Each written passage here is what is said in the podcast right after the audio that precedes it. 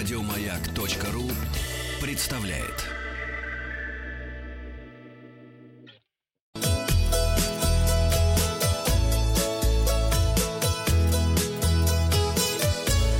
Роза ветров. Здравствуйте, у микрофона Павел Картаев. Вы слушаете обзор новостей в сфере туризма. Новости короткой строкой. Более 100 тысяч жителей Москвы с 1 августа побывали за рубежом. Порядка 1% из них после возвращения не загрузили результаты тестов на коронавирус на портал госуслуг и должны будут заплатить штраф.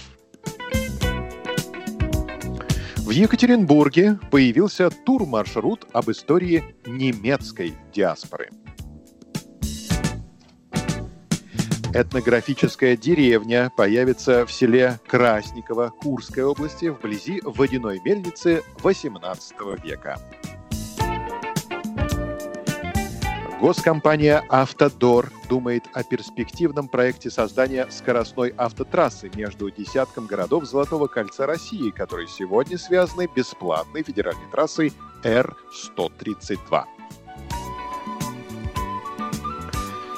Стали известны самые дорогие авиа- и железнодорожные билеты по России за это лето. Перелет из Хабаровска в Москву и обратно возглавил рейтинг. Стоимость путешествия составила более 227 тысяч рублей. Второе место у рейса Москва-Владивосток-Москва. Авиабилет обошелся в 217 тысяч рублей. Улететь из Москвы в Анадырь и обратно стоило 204 тысячи рублей. Самым дорогим железнодорожным направлением стало направление Москва-Хабаровск. Билет в вагоне класса люкс был куплен за 44 тысячи рублей.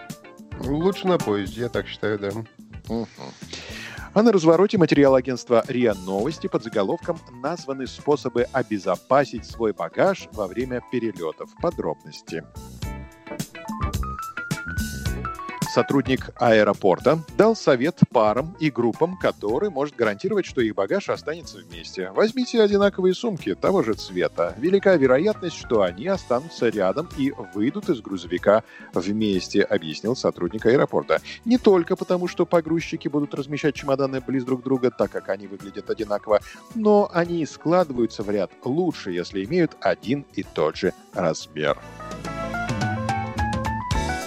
Также, по словам эксперта, не стоит пренебрежительно относиться к биркам для контактных данных на чемоданах. Лучше написать на них телефон и адрес. Тогда, если багаж потеряется сотрудникам аэропортов и авиакомпаний, будет проще найти владельца. Мы не хотим рыться в ваших вещах в поисках имени, так что убедитесь, что имя есть на чемодане, сказал сотрудник аэропорта.